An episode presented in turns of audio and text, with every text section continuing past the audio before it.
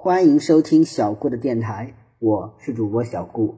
小顾相信，让孩子爱上阅读，必将是这一生给孩子最好的投资。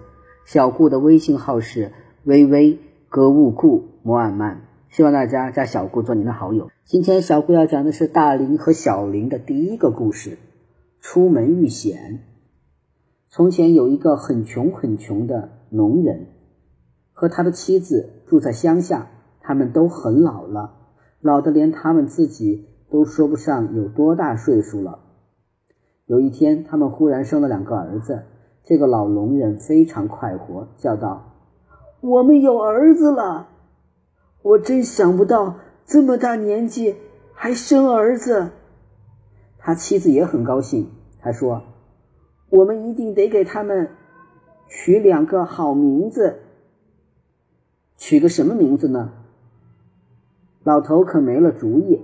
他想翻学生字典吧，翻到什么字就取什么。一、二、三，一翻是个“菜”字，大的叫大菜，小的叫小菜吗？哼，我们饭都吃不上，还菜呢。老头自言自语：“第二次翻，是个‘肥’字，也不合适。翻来翻去啊，总找不到适当的字。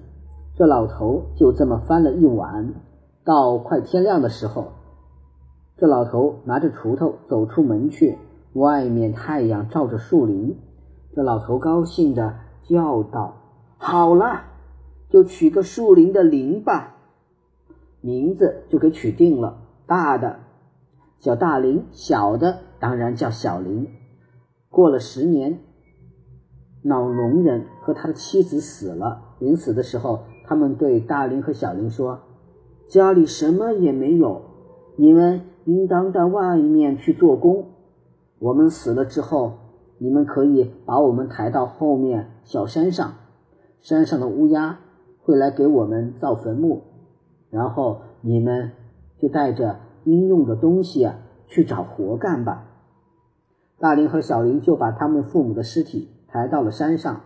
他们刚下山，树上的乌鸦们忽然一齐飞起来，一面哇哇的叫，一面去衔了土，给这两位老人堆了一座坟。哥哥，小林对大林说：“我们快去收拾东西吧，我们早点。”出门去，他们回了家，把一小袋米背到背上，又拿了一个麻布袋子，把他们的破衣裳、粗饭碗都装到了袋里。他们这就出了门。大林说：“向哪里去呢？”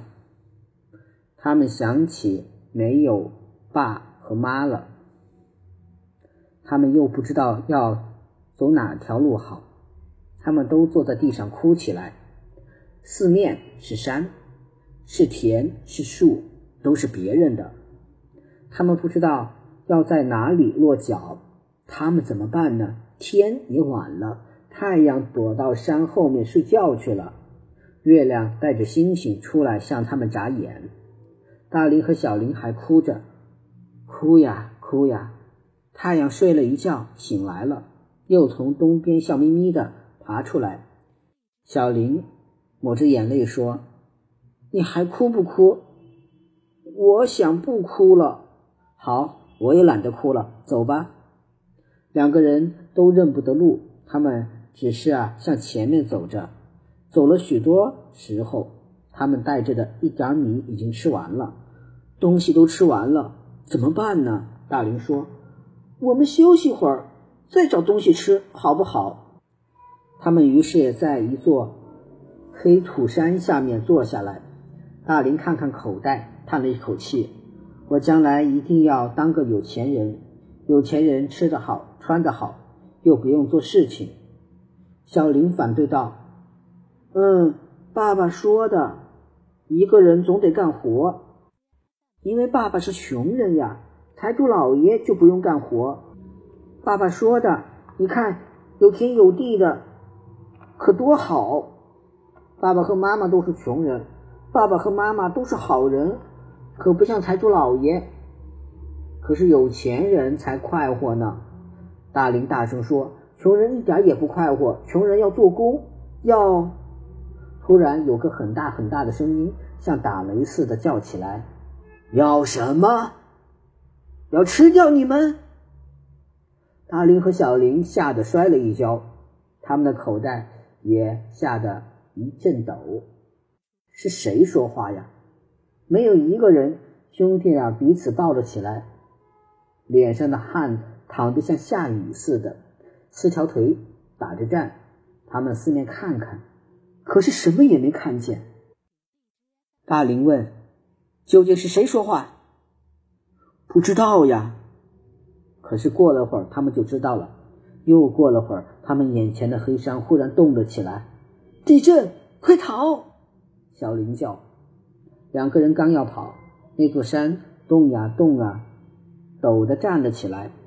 哎呀，是个怪物，人不像人，兽不像兽。这个怪物原来在这里睡觉，他们还以为它是一座黑山呢。怪物现在站直了，眼睛像一面锣那么大，发着绿光。他伸出他长着草的手来抓大林和小林。他要吃他们，真不幸，大林和小林一定啊会给怪物吃掉了。大林想到，我们妈和爸都没有了，粮食也吃完了，又没有田地，又没钱，什么都没了，就让怪物吃了吧。小林可非常着急，他想逃是逃不掉的，因为怪物手长，你即使跑了很远很远的路，比如说三里吧。他也能一手抓到你。怪物知道有东西吃了，他笑着看着大林和小林。小林问：“一定得吃我们吗？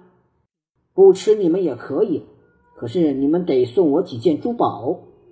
什么珠宝？我们看都没看见过。哈哈哈哈！那对不起了。”小林低声对大林的耳朵说：“我们逃吧，他追得上呢。”那么我们分两头跑，他准一个也追不上。